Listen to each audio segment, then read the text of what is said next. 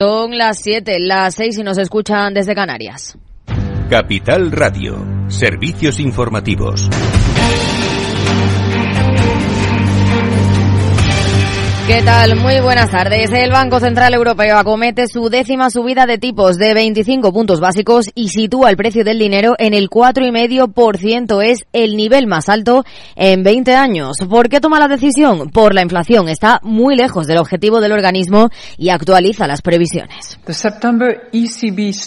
Las proyecciones de septiembre del personal técnico del BCE para la zona euro prevén una inflación promedio del 5,6% para 2023, del 3,2% para 2024 y del 2,1% para 2025. Se trata de una revisión al alza para 2023 y 2024 y una revisión a la baja para 2025.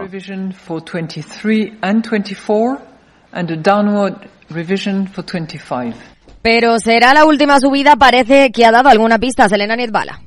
Sabíamos que la reunión de hoy era especial porque muchos halcones del Banco Central Europeo no han podido ejercer su derecho a voto, entre ellos el presidente del Bundesbank, el gobernador del Banco de Bélgica y el de Estonia. Esto animaba la posibilidad de que se hiciera una pausa de tipos, pero ni con esas se ve que al BCE le preocupaba todavía demasiado la inflación como para subir los tipos por décima vez consecutiva, un hecho sin precedentes en la trayectoria del organismo. Y además, la presidenta del Banco Central Europeo, Christine Lagarde asegura que se trata de una decisión avalada por una sólida mayoría.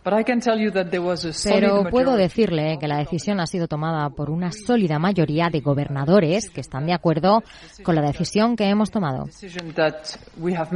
Inflación elevada y una tasa de desempleo en niveles históricamente bajos. El cóctel perfecto para Lagarde.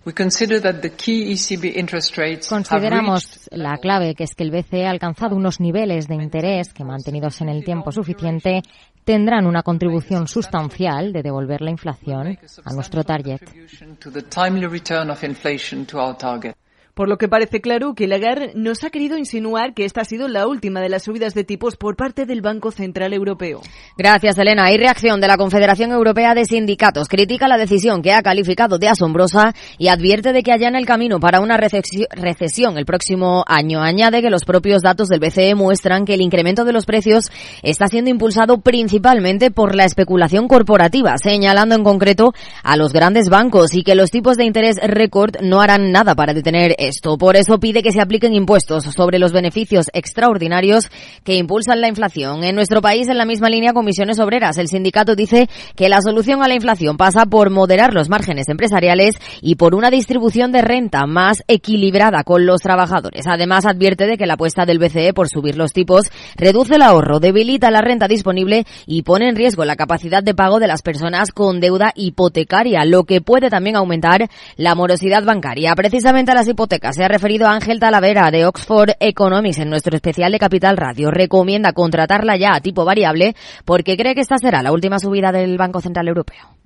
ahora mismo la gente ya puede decir que tiene una cierta certeza de que los tipos han tocado techo. Yo creo que a día de hoy, ahora mismo, con la noticia de hoy, lo que ya puede uno decir es que normalmente el que quiera contratar una hipoteca, pues mejor que la busque a tipo variable, yo creo, porque a, tipo fijo estamos en el máximo de tipos. Por lo tanto, eh, si algo por lo menos puede ayudar a la gente a tener algo más de certidumbre sobre el futuro, creo que hoy por lo menos sabemos algo más de lo que sabíamos ayer.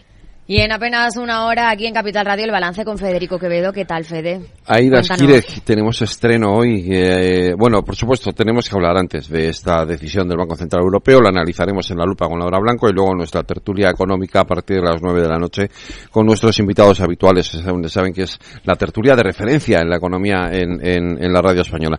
Y tenemos estreno a las ocho y media Rafa también entrena, se llama el programa, y vamos a hablar de habilidades directivas eh, entre las ocho y media y las nueve de la noche con nuestra coach Patricia Guzmán. Eh, no se lo pierdan porque va a ser una sección de lo más interesante, amena y divertida. Pues habrá que escucharla, sí, a las ocho aquí, Capital.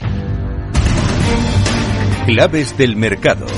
Tono positivo en Wall Street. El Nasdaq crece un 0,88% en los 13.935 puntos. Subidas también del 0,88% en el eh, S&P 500 en los 4.506 enteros y el promedio de industriales roza el punto de subida en los 34.912 puntos. En el mercado de divisas, según las pantallas de XTV, el par euro dólar a 1,0648 unidades. Muy buenas tardes.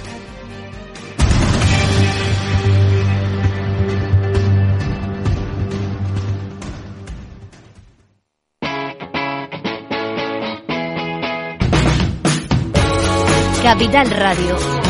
Despierta la economía.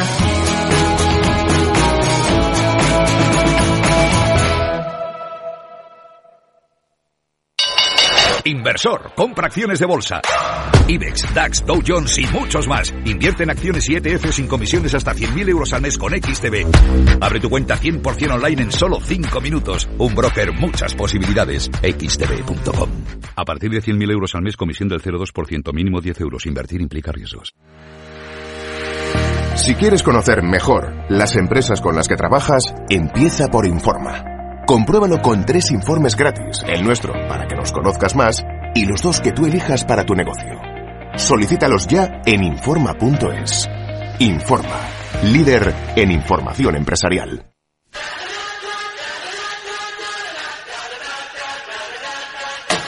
After Work con Eduardo Castillo.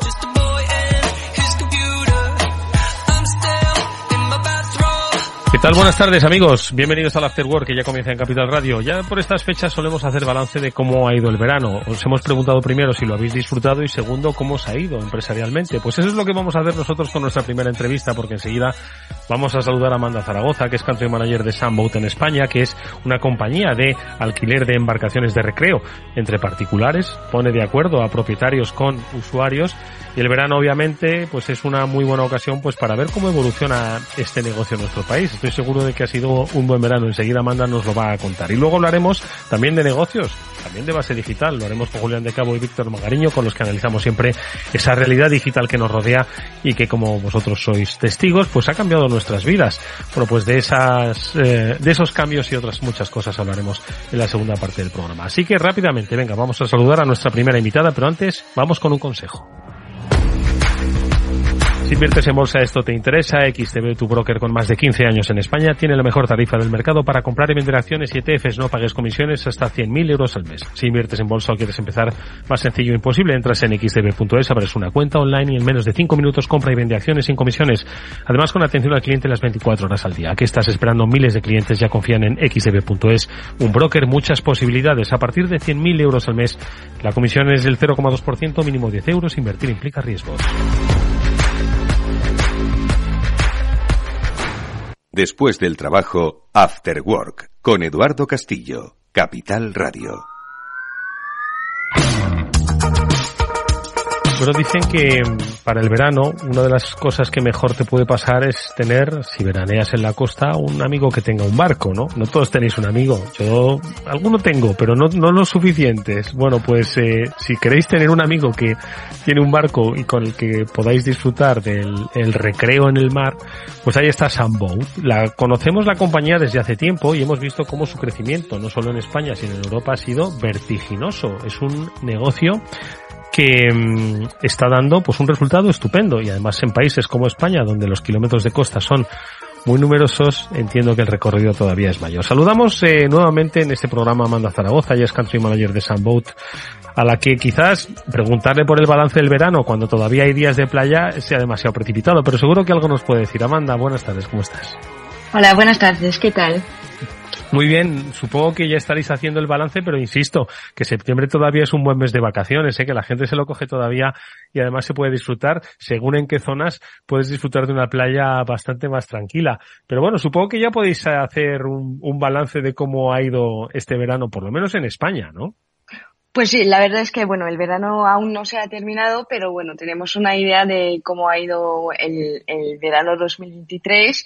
La verdad es que teníamos objetivos muy ambiciosos y con todo lo que pasó con la inflación y todo esto, bueno, mmm, hemos crecido a nivel de número de barcos anunciados en la plataforma en España y a nivel global también, y también a nivel de volumen de negocio, pero de, negocios, pero no como lo queríamos. Entonces, sí que estamos mmm, creciendo, pero bueno, mmm, aún nos queda trabajo para lograr los objetivos de este año, pero nos quedan cuatro meses, así que bueno, tengo, tengo fe y confío en el equipo. Sí, efectivamente. Y por otro lado, además, el escenario eh, macroeconómico y sobre todo de precios que decías, porque al fin y al cabo las barcas, que hoy, ya hablaremos algún día, Amanda, del mercado de barcas eléctricas, que seguro que hay, pero bueno, de momento eh, las barcas van con combustible y el combustible sufre las eh, inclemencias de la, de la inflación. No obstante, decías que crece el número de barcos que se incorporan a la plataforma. Y yo creo que este es parte del éxito, no solo porque eso amplía la oferta para los usuarios que quieran alquilar pues eh, cualquier tipo de embarcación en cualquier ciudad costera de España y en cualquier modalidad, que ahora nos recordarás cuáles son, sino sobre todo que va habiendo conciencia de que el barco es un activo que lo pueden poner en valor los propietarios, ¿no?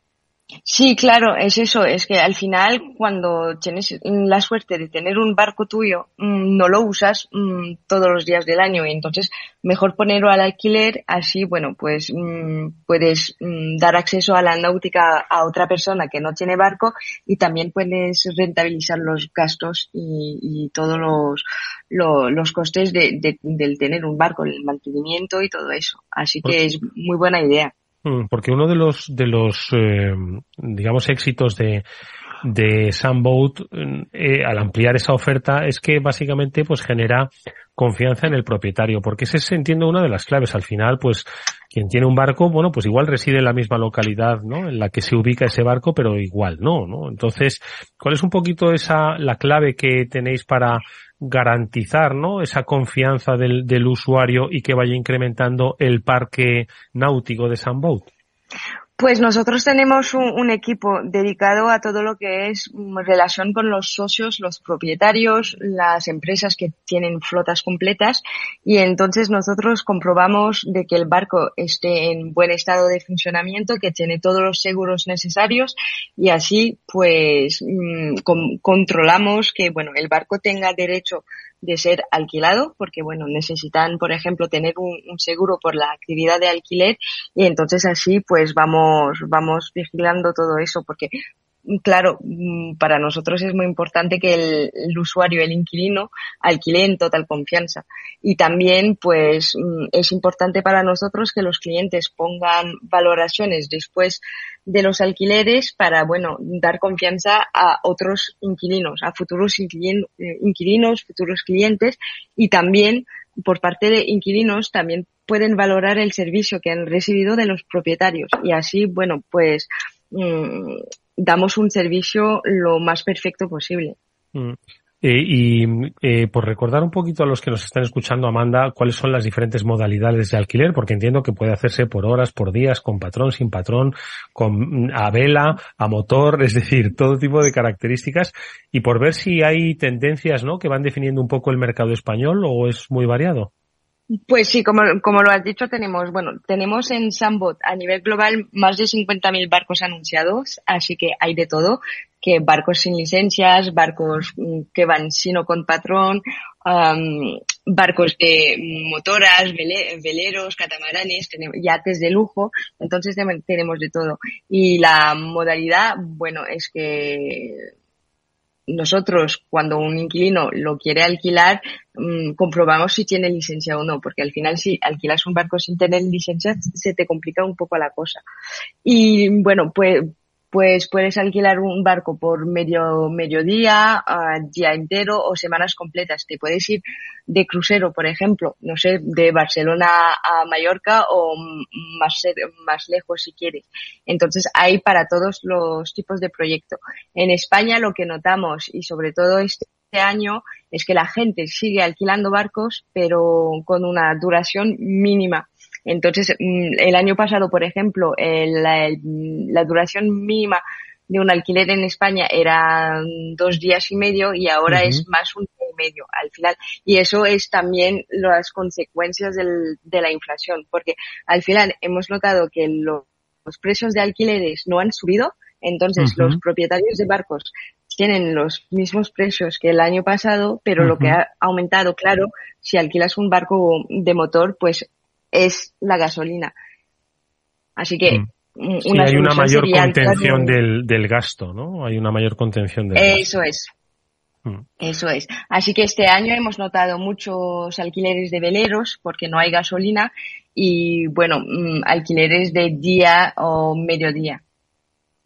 En, cualquier caso, es cierto que al final, bueno, pues no deja de estar sometido como cualquier negocio a, los, a los impactos cíclicos. De, de la economía y que afectan principalmente, pues, al bolsillo de los consumidores, ¿no? Y eso pues ocurre aquí y, y, en, y, en, pues prácticamente todos los sectores, ¿no? Eh, sin embargo, desde vuestra irrupción en, en, España hay que recordar que Soundboat es una compañía de, de origen francés, pero que está presente pues en, en, pues casi 70 países me atrevo a decir. Eh, hay mercados eh, de todo tipo. Eh, el crecimiento ha sido ha sido brutal. Yo creo que ha marcado un paradigma, así como otros negocios eh, que quizás con el mismo con el mismo origen, ¿no? Siempre se dijo que, o, en algún momento se ha llegado a decir, dice, Sunboot es como el Airbnb, pero de los, del, de los, de las embarcaciones eh, náuticas de recreo, ¿no? Eh, sin embargo, hay otros negocios que se han transformado y un poco se han quizás, han perdido un poco la esencia, pero Soundboat sigue manteniendo, sigue manteniendo esa esencia, ¿no? Del contacto del particular con el propietario y, y permanentemente en crecimiento, ojo. Pues sí, eso, bueno, lo intentamos y creo que la, la clave es tener un equipo uh, motivado al 100%, siempre presente para los clientes o los propietarios y, y bueno, eh, la clave sobre todo es adaptarse. Y por ejemplo, para luchar contra la inflación y todo esto, nosotros intentamos también buscar um, early bookings para los clientes para que puedan ahorrar dinero y seguir alquilando barcos. Entonces hay soluciones y nosotros estamos trabajando en esto. Y, y bueno, también estamos un poco desarrollando todo el mercado de Latinoamérica también con los clientes de Argentina, de México y entonces también nos, nos abre otras oportunidades. Mm. Eh, son otras oportunidades, pero efectivamente, como, como bien dices, los, los momentos económicos, bueno, se van a producir siempre, ¿no?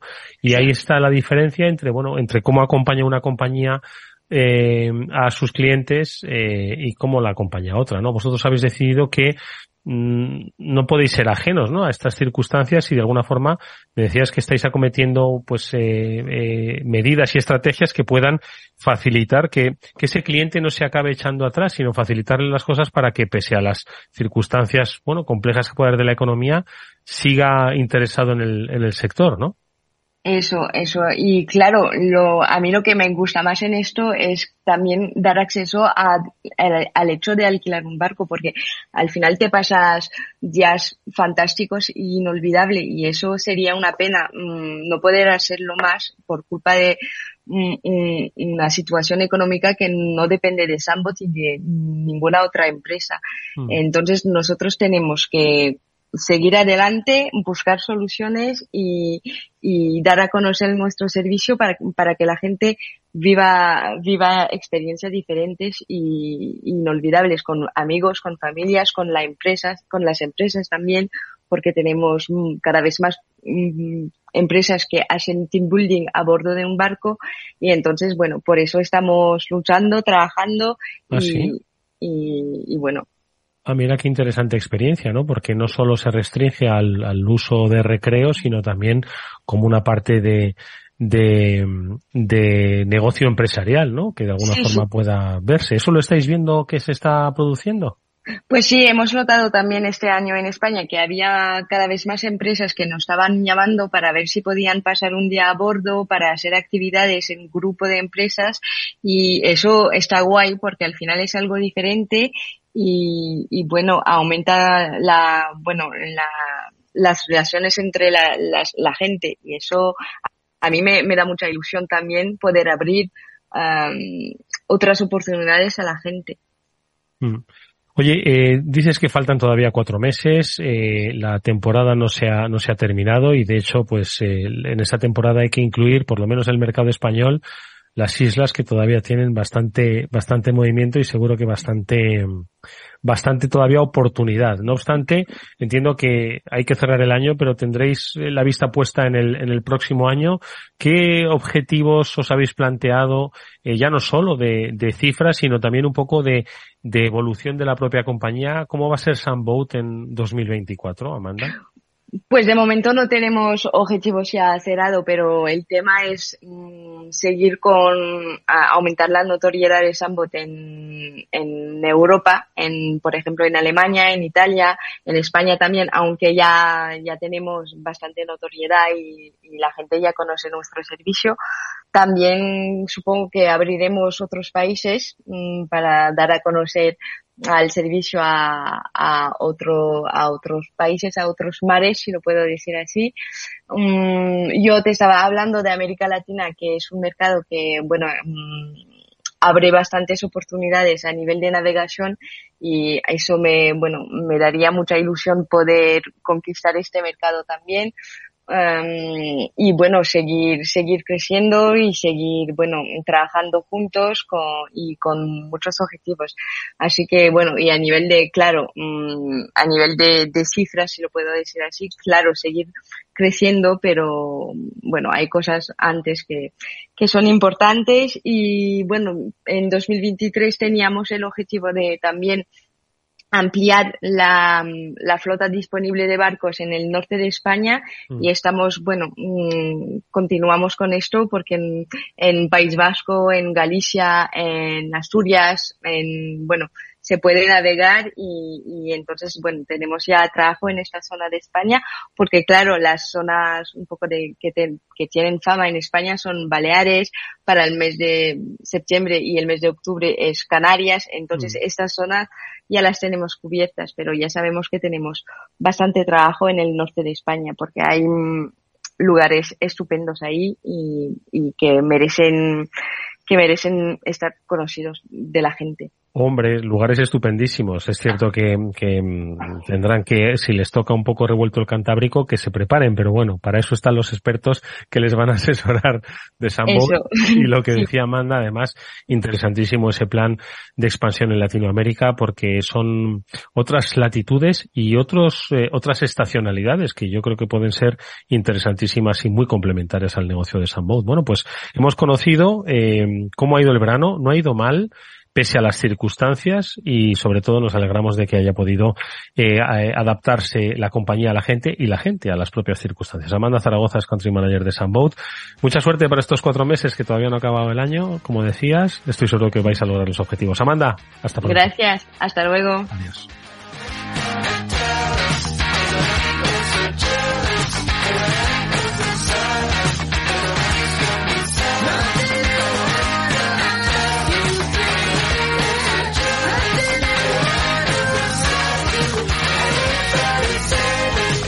Bueno, pues eh, se nos han puesto los dientes largos, ¿eh? Cualquiera se volvería al mar ahora. Yo lo haría, si pudiese. Bueno, lo que vamos a hacer es volver con eh, más análisis del momento económico. Enseguida les saludamos con Julián de Cabo, Víctor Magari. Venga, seguimos.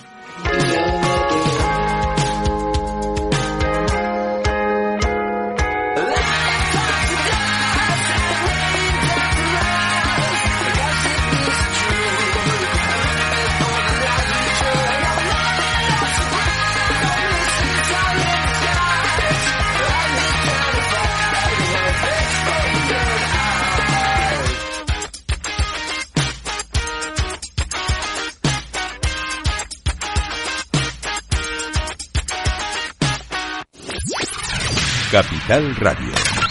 La genuina radio económica. Siente la economía.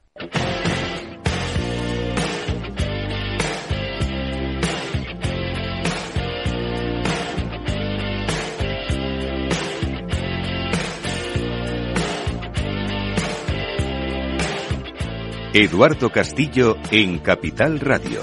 After Work.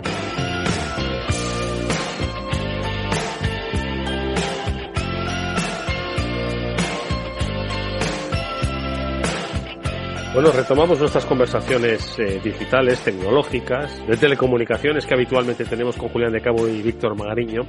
Parece mentira que hace una semana estábamos hablando de la noticia económica, diría yo, de la segunda mitad del año y hoy ya apenas hablamos del tema telefónica. Parece que ya se nos ha olvidado.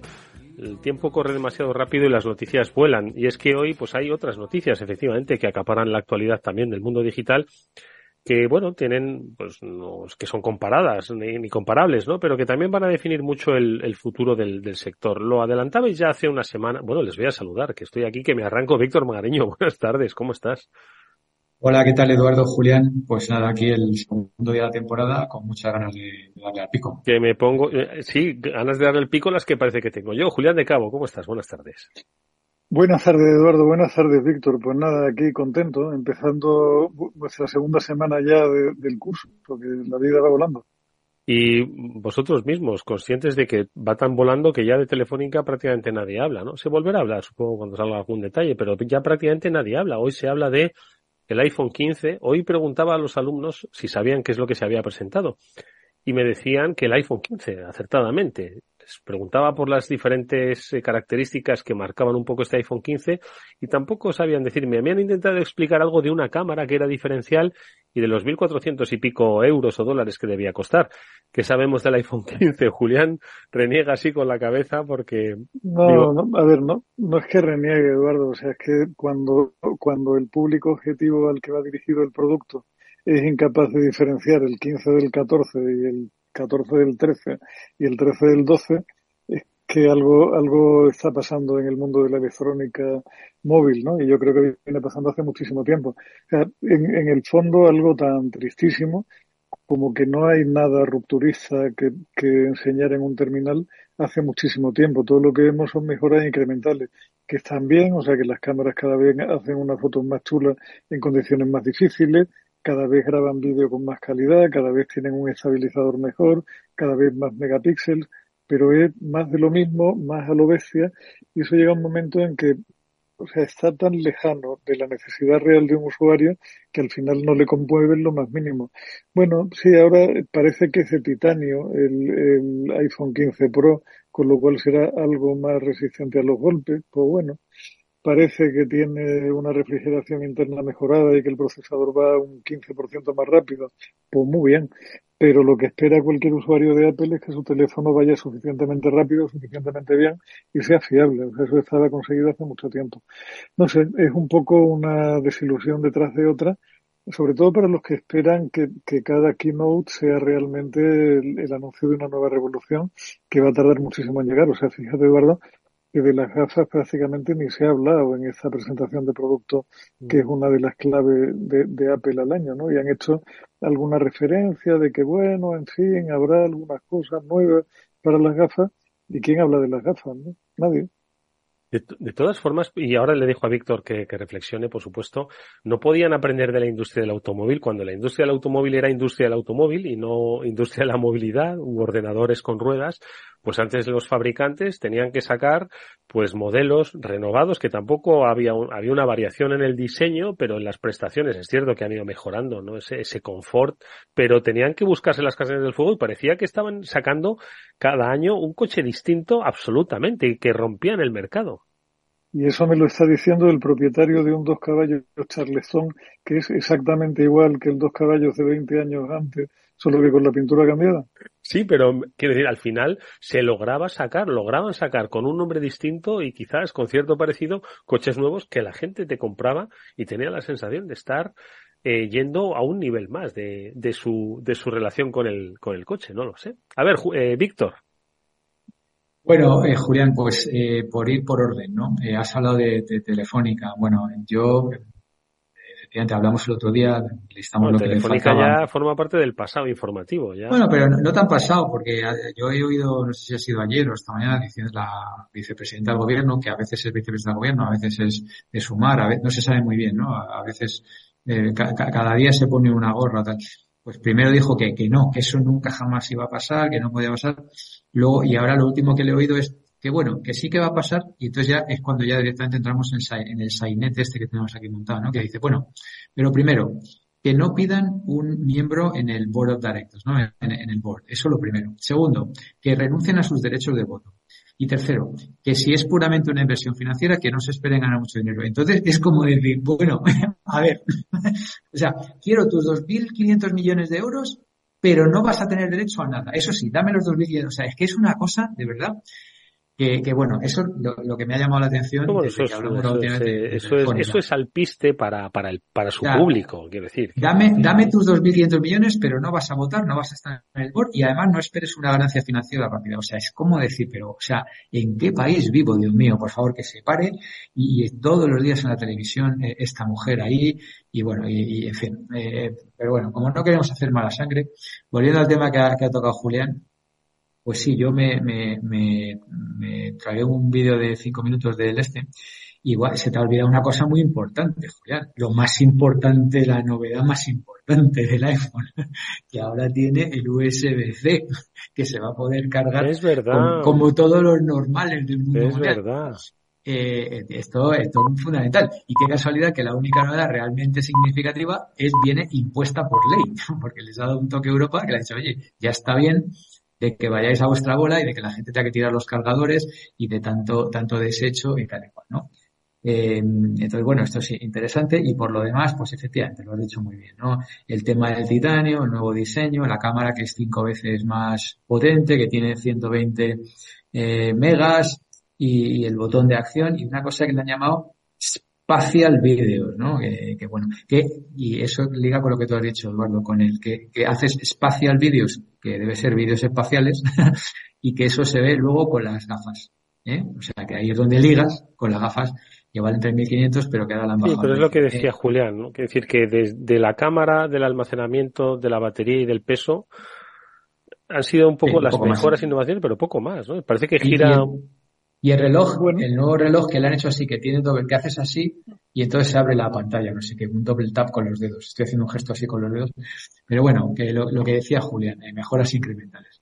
Así que una vez cubierto el apartado. Que, que, algunas son muy interesantes, Víctor. O sea, si te pones a rascar para público muy específico, hay una, ya que lo mencionabas tú, asociada al USB-C, y es que va a ser un USB-C con una, con una velocidad de transferencia absolutamente brutal cosa que a la gente que mueve vídeos grandes, etcétera, etcétera, le va a ir fantásticamente bien.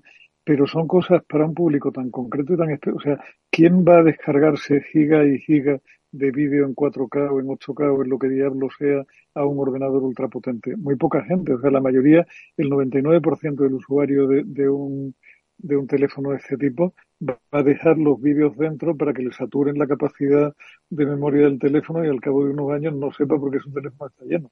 Ese es el comportamiento normal del 99% de la gente. Me, alegra que hagas esa pregunta, ¿no? De quién, va a usar los vídeos y tal y cual.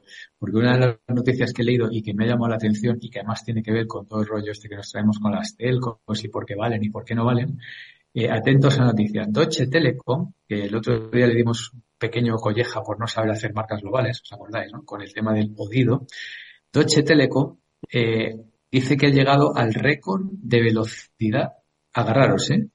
Récord de velocidad en, eh, en este caso, Julián, tú que siempre preguntas, pero ¿cómo de rápido es el 6G? Bueno, pues ya, una mezcla de 5G y 6G está en 12 gigabytes por segundo. 12 gigabytes por segundo.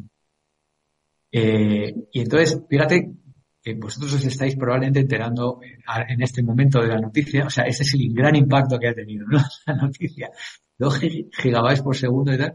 Y la pregunta es, bueno, muy bien, ¿y ahora qué? ¿Y esto para qué sirve, no? ¿Y qué hacemos con esto, no? Vale, has, alcanzado un world record, enhorabuena, te damos la palmadita. ¿Y esto para qué, para qué sirve, no? Eh, 12 veces más rápido que la 5G que, según Eduardo ya era súper rápido, ¿verdad, Eduardo? Ya Hombre, era rápido de narices. Es cierto que en la, 12 veces más.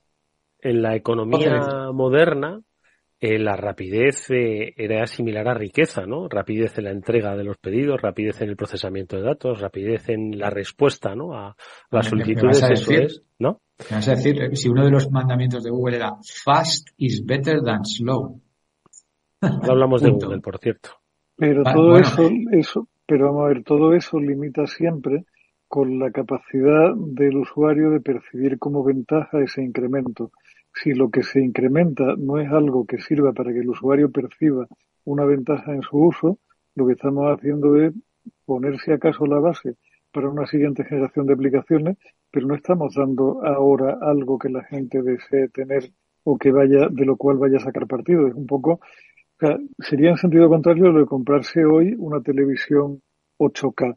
Si no hay contenido en 8K, Manolete, ¿para qué? Si no sabes torear, ¿para qué te metes? ¿Para qué te compras una tele 8K si no hay contenido en 8K? En algún momento habrá emisiones en 8K y es posible que en ese momento, a lo mejor que lo dudo, haya alguien que sea capaz de percibir una diferencia sustancial entre ver la televisión en su casa en 8K y en 4K.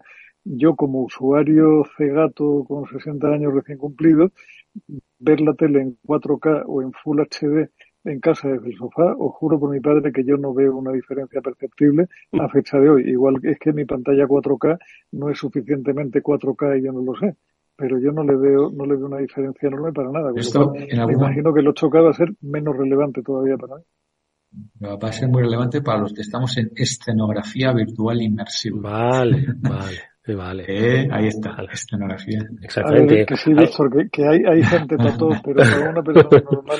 Exactamente. es ah, cierto que, que... que, estás diciendo que no es normal la escenografía virtual inmersiva. Por favor. Hombre, va a ser. Va, si la vamos a democratizar. Pero... Sí, pero no veo, no veo yo manifestaciones por la calle pidiendo escenografía virtual inmersiva con cargo a los presupuestos del Estado. Aunque Espérate que, voy, que voy a ir la semana que viene a tu casa y te la voy a enseñar en persona. Que ya sabes que voy y para que, la, para que la veas tú y, y, la, la aprecies y la aplaudas.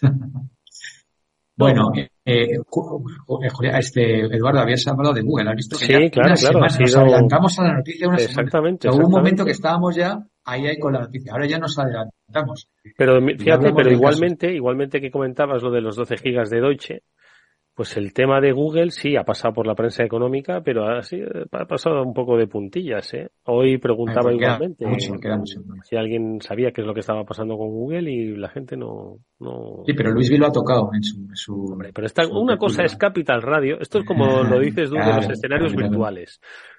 Hay nichos, hay nichos. Entonces. Bueno, hablamos, hablamos de lo que ha pasado, Julián. ¿Qué ha pasado? ¿Qué ha pasado con Google?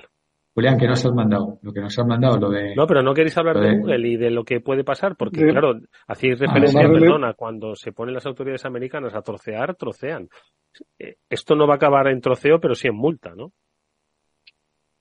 Pues yo, es tan, tan absolutamente imposible, Eduardo, predecir lo que hagan las autoridades de competencia norteamericana que no sabría yo decirte lo que si lo miras desapasionadamente y sin ponerte ningún tipo de camiseta, está claro que Google tiene una posición dominante de mercado hace muchísimo tiempo, pero es que da la casualidad de que esa posición la consiguió con una autorización administrativa norteamericana que fue la que le autorizó a fusionar su negocio de AdWords con el negocio de publicidad en banner hace ya mucho, mucho tiempo, por lo cual que lo van a que lo vayan a desmembrar, no, no lo creo, no lo creo porque además como hemos hablado en más de una ocasión, estamos frente a una nueva guerra mundial soterrada, donde la próxima lucha será de plataformas tecnológicas en un lado y en otro del océano, solo que en este caso el Pacífico metemos en lugar del Atlántico, y no creo que, que el gobierno americano esté por la labor de debilitar a las empresas bandera de su país, que serán subacorazados en el siguiente follón que tengamos. Yo me alineo con lo que dice Julián, lo veo complicado. En China tenemos las super apps, que prácticamente cuatro o cinco grandes compañías dominan el ecosistema digital, que es básicamente un escenario parecido al que tenemos en Occidente, con lo cual no parece factible. ¿Que haya una multa? Estoy de acuerdo contigo, Eduardo. ¿Que haya una multa bastante potente? Pues sí. Lo de romper, y fíjate que eso es en, lo poco que están de acuerdo republicanos y demócratas, ¿eh? Romperlo, pero, pero es que no lo veo, no lo veo porque ahí las, fuerzas vivas yo creo que van a parar. Lo cual yo creo también, Víctor, que, que forma parte de la desilusión en la que vivimos, ¿no? O sea, estamos comprobando cada día cómo eh, creemos o queremos vivir con relación, o sea, con arreglo a una regla de las que nos hemos autodotado, pero cada vez que las reglas nos incomodan un mínimo, buscamos la manera de saltárnosla y darnos cuenta que con cada salto que damos sobre regla, nos colocamos más lejos de lo que debemos ser como civilización. Y a mí eso sí me preocupa mucho. ¿no? Oye, pues se hacía referencia, perdón, hacía referencia Víctor a una interesantísima eh, información, análisis que nos compartía nuevamente Julián y que si queréis os lo podemos compartir si nos escribís al programa afterwork@capitalradio.es que hablaba de las eh, 25 compañías que peor eh, lo habían hecho en bolsa pues eh, prácticamente en los últimos 100 años, no llegó a los 100 años, ¿no? Los, eh, los peores valores, ¿no? Que, que se habían comportado de, entiendo, de compañías americanas, ojo, eh, compañías sí, americanas. desde el año, desde el año 26, o sea, desde el gran crash del 27 hasta la actualidad, los 75 que han hecho perder más pasta a la gente que invirtió en ellos. Y, y destacabas, como lo hablábamos la pasada semana, ¿no? La pérdida de valor en bolsa, ¿no? Que habían que habían sufrido las empresas de telecomunicaciones ¿no? en los últimos cinco años aproximadamente diez años ¿no? aproximadamente destacabas pero yo creo que es que es para comentar ¿no? Eh, que en este ranking eh, americano de los 25 peores había unas pocas de telecomunicaciones ¿no? En concreto ocho, Eduardo, que es una cifra apabullante. O sea, prácticamente un 33% de las compañías que más valor han destruido para el accionista en la bolsa norteamericana son telco. Con lo cual, o sea, eso también, si recordáis, cuando comentábamos un poco aquello que hablamos la semana pasada de cómo, cómo se había desempeñado Telefónica bajo el mandato de cuatro presidentes distintos, y, y, hablábamos de que pese a la apariencia era un fenómeno que no afectaba solo a Telefónica, sino que era bastante consistente con el, con el desempeño de otras telco europeas, es que al otro lado del océano pasa exactamente igual. O sea, ocho de cada, o sea, de, la, de las 25 compañías que más valor han destruido son telco. Y en un contexto que es lo sorprendente, donde se supone que la capacidad de comunicarse y la, y la velocidad de la comunicación son cada vez más críticas para el mundo en que vivimos, ¿no? O sea, eh, sería curioso hacer un análisis de fondo para intentar entender qué diablo ha pasado para que en un mundo donde la comunicación tiene un valor cada vez más extremo, se haya comoditizado de esa manera y se pierda dinero constantemente en el sector, o, o, más que perder dinero, se destruya valor, porque perder dinero son compañías que ganan dinero, pero que no, no resultan atractivas para los inversores hace muchísimo tiempo, ¿no? Ahí hay algo que, que yo no termino de entender. Víctor. Sí, eh, mira, yo cuando vi lo que nos envió Julián está, está bien, ¿no? Porque las cosas con perspectiva amplia, estás hablando de casi 100 años, ¿no? Bueno, sí, casi. O sea, no, no hay muchos. No, pero es, perdón, eh, eh, perdón que interrumpa una cosa, ¿eh? Perdón que interrumpa una cosa. Eh, aunque la medición es del año 1926, pues el, el, la mayoría de las empresas empiezan a palmar pasta para sus inversores, pues a finales del siglo XX la mayoría y unas muchas, bastantes ya en el siglo XXI, ¿eh? Sí, es, lo que lo que iba a comentar, ¿no? Que, que eh, 100 años son mucho tiempo, ¿no? Y eso está bien tenerla en perspectiva y tal, pero esconde, esconde una buena parte de la verdad, ¿no? O sea, entonces, eh, ahí, eh, bueno, hay alguna que me sorprendió verla, por ejemplo, Kraft, Kraft Heinz, ¿no? Que pone ahí menos 35.000, pero claro, eh, eso son a lo largo de muchos años. Eh, tiene ahí, está por ahí el, el, banco que yo tenía el dinero cuando vivía en Estados Unidos en los 90, el Wacovia, ¿sabes? Que también eh, ha perdido 68 mil millones. Hay algunas empresas más nuevas, como por ejemplo Rivian, que es el fabricante este de coches eléctricos también, eh, de, de, lujo, que ha perdido 92 mil millones. Y esta sí que me parece más grave, porque, porque los ha perdido prácticamente en, o sea, está la segunda y los ha perdido en apenas un año. Entonces, claro, quemar 95 mil millones de dólares en apenas un año, joder, eso hay que ser, hay que ser un killer del área, ¿eh? Pero total, ¿no? Entonces, yo, yo había traído, eh, la, primera que me llamó la atención, no verla, eh, que sabía que habían quemado mucho, es eh, el famoso WeWork, ¿no? O como diría mi gurú de cabecera, Scott Galloway, We What the Fuck, ¿eh? Acordaros. Entonces, la estuve buscando y no la vi y me sorprendió. Y claro, dije, claro, no está porque nunca llegó a ser pública, ¿sabes? Porque siempre se quedó en un proyecto. Pero eh, hice un poco de, de, búsqueda. Entonces, esto es de WeWork, al, al, mando del cual estaba Adam Newman, que si os acordáis era el tipo este que parecía Jesucristo. Pues estos, el SoftBank invirtió algo así como 10 o 12 mil millones de dólares. SoftBank, es una de las mayores empresas conglomerados eh, japoneses, y en apenas dos años, en apenas dos años consiguió quemar casi 9.2 mil millones de dólares, ¿vale? Y los quemó el solito el Adam Newman este. Y no le dio tiempo a ir public. O sea, no le dio tiempo a hacer el, el iPhone, ¿sabes? Que no está mal. Y luego además eh, esto también había un, un artículo de, mi querido gurú de cabecera, que cruzaba el, lo que se llama el burn rate con el earn rate, es decir, con lo que ganaban los CEOs que estaban. Entonces este tío eh, salía horriblemente en las métricas, porque había conseguido perder 9,2 millones en 9.200 millones en dos años y además había ganado casi mil. o sea, que es decir, te pagan más de mil millones por conseguir perder casi 10 en dos años. O sea, esto, esto es un killer del área, pero total, ¿no? Y hay algunos otros ejemplos por ahí llamativos que si queréis comparto con vosotros. De todas formas, eh, perdonadme, antes que habéis destacado a Rivian, esta Automotive, ¿qué, ¿quién era? Yo no recuerdo estos de Rivian, que efectivamente que en un año se fundió en 92 mil millones de valor. Rivian se supone que tenía unos diseños de camionetas típicas de estas norteamericanas, pero propulsadas por energía eléctrica que podían ser la bomba, y mucha gente apostó por ella pensando que podían ser un poco el, o sea, nadie lo decía. ¿Un dos caballos con motor eléctrico cómo? una especie de matador de Tesla en su propio mercado en un momento dado, porque era un tipo de automóvil mucho más, eh, digamos, familiar para el consumidor americano promedio, que es muy muy usuario de pickups, etcétera, etcétera, y Rivian apostó por esa línea de automóviles y por lo que por lo que dice aquí han quemado valor para darse tres vueltas al mundo en solo 13 meses, que es una barbaridad. Fíjate.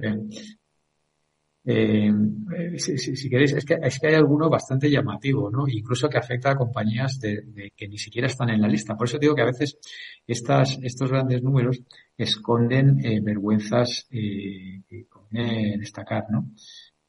Por ejemplo, Yo creo que lo que esconden, lo que esconden al final, Víctor, es la, o sea, si recordáis, el día que estuvimos hablando con Javier Recuenco de los cinco atractores del apocalipsis. Mm. Uno de ellos eran los negocios, de, o sea, los modelos de negocio, eh, digamos, eh, etéreos, podríamos llamar, o no sé muy bien cómo definirlo, ¿no? Burbujeantes. O sea, son modelos de negocio que salen a la palestra, que todo el mundo se queda prendado de ellos, que hay alguien que apoya con una cantidad de dinero desmedida y que, como está comentando Víctor ahora, ni siquiera llegan a hacer un IPO porque demuestran antes de tiempo que, que se han muerto sin entrar en rentabilidad nunca, ¿no?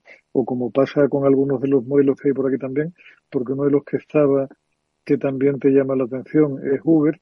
Uber es una Uber que viene con, la promesa. son, son, son dos ejemplos magníficos de compañías que llegan con la promesa de reconfigurar un sector por completo con una propuesta de valor que al principio se hace súper atractiva para el usuario y que al cabo de los años un Uber es hoy mejor que un taxi de Madrid, te da algo que no te dé un taxi de Madrid, incluso a veces resulta más caro con ese algoritmo fantasma que hace subir los precios. O te, o sea, yo, yo como usuario Uber casi no casi no tiro de la aplicación ya prácticamente nunca. O sea, tiendo, tiendo más a utilizar un Pero es un poco lo que, lo que habéis dicho en más de una ocasión, Julián, que estos negocios eh, no sé cómo lo, lo has expresado siempre muy bien, que al final, a medida que van creciendo, se van pareciendo más al negocio al que vinieron a, a, disrumpir, no sé si dice así. Entonces, eh, hoy Uber efectivamente se parece más al servicio de taxis que conocíamos que a...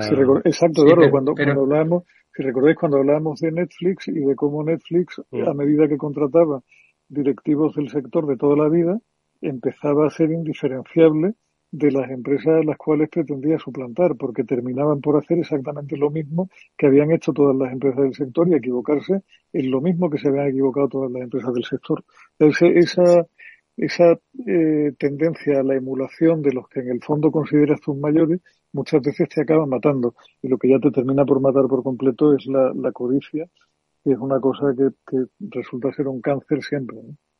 Sí, pero, pero fíjate que tanto Uber como Airbnb yo creo que quizá tiene menos que ver con, con bueno, siempre hay un porcentaje de, de overpromise, ¿no? Pero tiene que ver sobre todo con las expectativas inflamadas cuando hacen el iPhone. Y luego después cae el valor después del iPhone, ¿no? Porque eh, Uber, yo lo pongo en clase como ejemplo de compañía que nunca jamás ha ganado dinero, incluso eh, sus, su CEO ha dicho varias veces que igual nunca ganaban dinero, con lo cual tampoco engañaron a nadie, ¿no? Lo que pasa es que, bueno, se supone que iba a ser como Amazon, ¿no? En algún momento en el año 2060, pues tal. Sin embargo, eh, Uber, mm, su core business ya no es llevar personas. Ya sabes que ahora el, factura más llevando comida y tal y cual, Uber Eats, que en persona, ¿no? Con lo cual, de alguna manera, yo quiero ver una evolución interesante y una evolución positiva, ¿no? Hombre, es muy eh, interesante lo que, lo que dices, ¿no? Cómo ha pivotado y ahora pues es un, un delivery, ¿no? Pero de todas formas, no se nos olvide que tanto Airbnb, que también le ha pasado un poco, que decir, va a haber gente que vaya a decir, oye, mira, para acudir a una gran empresa que gestiona pisos turísticos en una ciudad, pues mira, me voy a un hotel o me voy a una casa rural que es que tiene claro, Eduardo, pero porque porque la, la, esencia de la propuesta de valor en Airbnb no era la que tiene ahora. Airbnb era una manera en que gente que tenía capacidad ociosa en su casa ofrecía un espacio reducido para gente que venía de otro lugar y quería hacer turismo de una manera diferente. Esa era esa era la idea original Como lo de, Uber, ¿eh? que era yo me voy, tío que tenía un coche que te llevase a los sitios. Exacto. Y, pero, pero de pronto, o sea, en, muy poco tiempo hemos pasado de eso a gente de nuestro entorno que se ha endeudado para comprar apartamentos y convertirlo en apartamentos turísticos, cediendo la explotación a una compañía que lo hace por... dices, pero de verdad, por favor, o sea, que estáis inventando el hotel solo que peor inventado. pero, cuidado, cuidado, cuidado, con Airbnb también, ¿eh? que ese, ese dato puede estar también sesgado, ¿eh? porque eh, yo he mirado el detalle y ahí habla de, diciembre del, del 22, donde han hecho el check, y Airbnb tiene menos 27 mil millones, pero cuidado que venían de la pandemia, donde fue al revés que Uber y tal, cuando empezaron a palmar dinero y tal. Y desde entonces yo no he dejado de leer mm, buenas noticias de management sobre bueno, Airbnb, de todas formas, cómo han ayudado a gente y tal. O sea que de todas formas, puede tener el, el, negocio de Airbnb, no por señalar solo Airbnb, sino que al final también, que decir, aparte de que ellos han evolucionado hacia lo que nunca quisieron ser, eh, también ha habido una regulación que les ha encorsetado y lo ha limitado mucho, ¿no? Es decir, a Uber, pues eh, eh, hubo unas limitaciones, porque al final pues mm, son las que también le han, le han llevado a eso, ¿no? Y lo mismo con Airbnb o los alojamientos turísticos, por supuesto, ¿no? por supuesto que sí, Eduardo, pero, pero no te olvides que esa regulación empieza a funcionar cuando esta gente, en lugar de crear un espacio nuevo, que era lo que teóricamente venían, se dedica a intentar atacar a un sector persistente y encima lo hacen, mm, digamos, puramente a base de dumping, ¿no? O sea, son, son gente, pero es que, de, insisto, o sea, de nuevo, la propuesta de valor original termina por parecerse a lo que hacen ahora como un huevo o una castaña. O sea, tú, tú acudías anteriormente a Airbnb cuando querías viajar de una manera y querías conocer gente local que te, te daba su casa y que te introducía y al que tú veías y saludabas y tal. Si habéis utilizado un Airbnb en los últimos tiempos, tú no ves al propietario jamás no hablas con nadie que no sea un propio que hay por ahí suelto, que es el que se encarga de limpiar Tienes una hoja de, servicio como de un hotel. Exacto, y, y, con mucho peor desempeño que un hotel, porque los hoteles llevan mil años profesionalizándose y, te atienden, si tienes un problema. exacto, con lo cual sea, muchos de no, yo, eh, al menos es mi caso, o sea, ya no pienso en Airbnb como opción primaria cuando voy de viaje, vuelvo a pensar en el hotel normal porque sé que no me voy a encontrar sorpresa, mientras que con los Airbnb he tenido más de uno, más de dos y más de tres. Yo creo que estos dos es el, es el momento, ¿no? El, el, momento donde las han pillado, que sale, salen mal en la foto, eh, pero yo creo que tanto Airbnb como ahora últimamente Uber, que creo que lo están haciendo bien y creo que en algún momento, si siguen así, eh, harán break-even, incluso ganarán dinero, eh, porque han remodelado completamente el modelo de negocio. También han cambiado la manera de relacionarse con su sector. En vez de ir a bofetadas, como fueron desde el principio, grave error, pues que todo el mundo se te enfrentó y tal, eh, han empezado a, a, usar la vaselina y les va mejor, les va mejor, claramente, ya no tienen esa, ese enfrentamiento, con lo cual yo creo que les perjudica el momento, pero yo tenía aquí un, par de ejemplos, no os he contado del, de WeWork, ¿no? Pero, eh, ¿os acordáis de una compañía que se llamaba Yahoo? Eh, Yahoo en el año 2017, en el año 2017 digo porque esta es cosa, ¿no? Valía casi 15 mil millones de dólares, ¿no? Y entonces tuvieron la felicidad de contratar a Marisa Meyer, que venía de Google, y, y, en, y en apenas cuatro años la compró Verizon por algo así como cuatro mil millones. O sea, esta muchacha consiguió quemar casi diez mil millones en cuatro años, que no está mal, ¿eh? aparte del, sueldo que, que, se llevó. Y luego hay una que os va a encantar, que obviamente está cerca de, de la mente y del corazón.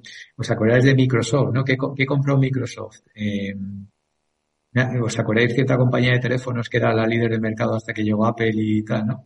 Que empezaba por N y acababa por Kia, Nokia. La compró Microsoft, Nokia. Sí, Microsoft la compró Nokia. El, Microsoft de Steve Ballmer, eh, cuidado, vamos a dejar a Satya Nadella salvo que está desaguisado.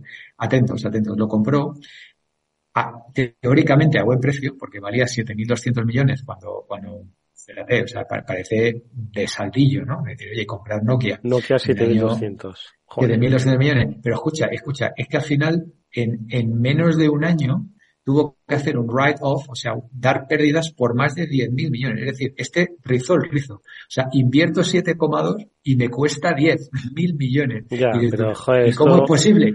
¿Es como posible? El otro pues día todo, el, todo el coche de manera impecable y se puso una nube encima y me lo y me, me llovió todo el, todo el coche y me lo puso marrón. Y no vi la nube venir, ¿no? Además que es que no se veía venir. pero macho, es que estás hablando de gente que gana pero Eduardo, es que estás hablando, o sea, quiero decir, nosotros somos, entre comillas, amateur, ¿no? Pero, pero estás hablando de gente que gana decenas y a veces centenares de millones por quemar valor en, en, en la dimensión de miles de millones. Es que eso, esto se, esto se habla poco en las escuelas de negocio, ¿eh? Pues se habla mucho de los casos de éxito, pero se habla poco de esto. Incluso el propio, otro que tenía aquí muy curioso, eh, ¿sabéis quién es Jeffrey Katzenberg, el fundador de DreamWorks? muy cercano a mi, a mi corazón también. Llegué a conocerle en persona, incluso cuando estaba en Universal Pictures. Este se sacó del bolsillo el famoso este vídeos cortos, se llamaba Quibi, Quibi. Pues en apenas nueve meses quemó 1.800 millones de dólares. Pues, en ocho meses. ¿Y cómo convences? Bueno, también podríamos hablar de Twitter, ¿no? Que este ha quemado a lo mejor 20 o 30 millones. 40.000, ¿no? Quiero decir, eh, o sea, que es que realmente hay cagadas de una dimensión que el común españolito de a pie se le escapa completamente. O sea, yo creo, la gente que escucha esta tertulia, ya yo creo que están acostumbrados a ir un poco de todo y... Pero ahí hay una gran responsabilidad también de los, de los fondos y de los venture capitals y de la necesidad de multiplicar rápido sobre una expectativa ya que a veces es demasiado. Es decir, el concepto burbuja... Sí, Eduardo, pero, pero escucha, Bernie Madoff, ¿te acuerdas, no? ¿Dónde está Bernie Madoff? pudriéndose en la cárcel por estafador, ¿no? El famoso esquema Ponzi y tal y cual. Este, entre comillas, en 30 años solo quemó 19 mil millones. Y está en la cárcel. Pero tardó 30 años. Es que cualquiera de los otros le gana pero, pero vamos. Se, murió, ¿no? Es que estaba mirando ahora y recuerdo que. No sé si se murió, si igual se murió ya. pero bueno, sí, se, tiró un ratito en la cárcel, ¿no? Y eso fue condenado, yo creo que en cadena perpetua todo así. Y él solo quemó 19 mil millones en 30 años. O sea que cualquiera de los otros que he dicho lo ha hecho mucho peor y no están ahí. Se quiere decir, es que, en fin, a veces eh, hay que coger un poco de perspectiva, ¿no? Un minuto nos queda para hacer alguna reflexión sobre, madre mía, hoy cómo hemos quemado dinero en esta última parte del, del programa. ¿eh? yo, tengo una, yo tengo una de coches, si queréis. Bueno, ya hemos hablado de estos, de cómo se llamaban los de los coches. Bueno, no, no, no me entretengo. No, no, pero, pero, tengo una de coches y privacidad. Ha salido un estudio de Mozilla, que no sé si lo habéis visto, luego si eso lo comparto. Claro, Mozilla, sabe lo que es? Es un navegador que obviamente hace de la privacidad su, su Motus Vivendi, ¿no? Bueno, pues eh, dice que no te compres un coche porque todos, absolutamente todos, destrozan tu privacidad. Que tiene una manera de recopilar oh. datos y de, y de utilizarlos. y pues en concreto, y aquí tengo que señalar a uno, espero que no se enfade Chimo ni nada, porque sale en el estudio, Nissan dice que te traquea hasta la, actividad sexual. ¿Y eso que lo dice Mozilla? ¿Quién te lo dice? Te lo pone en el contrato. Sí, Mozilla, Mozilla. Bueno, pues esa es la fuente. Eh, pues eso, compraos un dos caballos, soy de Montesa, que esos no, no te cogen los datos. Julián, 10 segundos. Que viva mi impala, que tiene 50 años, no, me, no, me, no me da más que satisfacciones y no me pide ningún tipo de datos. Pues eso es lo que vamos a hacer nosotros, seguir disfrutando, lo haremos hasta la próxima semana, os invitamos a hacerlo aquí en el Afterworld de Capital Radio, gracias a Julián, gracias a Víctor, nos despedimos hasta el lunes, volverá nuestro programa de ciberseguridad. Hasta entonces.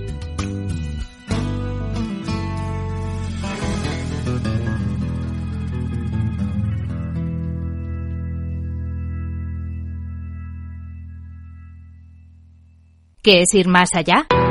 Con Arval podrás llegar donde te propongas de la forma más sostenible y desplazarte como y cuando necesites con una oferta de renting sostenible, segura y conectada. Y preocuparte solo de conducir porque nosotros nos ocupamos del resto. Arval, la transición energética arranca aquí. Más información en arval.es. Capital Radio. La genuina radio económica. Capital Radio 103.2. Escucha cada jueves, a partir de las 11 de la noche, en Líderes Globales, las entrevistas que Raúl Castro nos trae desde Florida. Personas inspiradoras de habla hispana que han destacado en sus actividades más allá de nuestras fronteras y que nos dejan sus enseñanzas y aprendizajes desde el punto de vista más personal. Líderes Globales, con Raúl Castro, en Capital Radio. Esto te estás perdiendo si no escuchas a Rocío Arbiza en Mercado Abierto. Albert Triola, consejero delegado de Oracle. Yo suelo decir que la digitalización es el plan de pensiones de las compañías y las empresas, con lo cual eso va a llevar a que las compañías van a comprar más software. Mercado Abierto con Rocío Arbiza.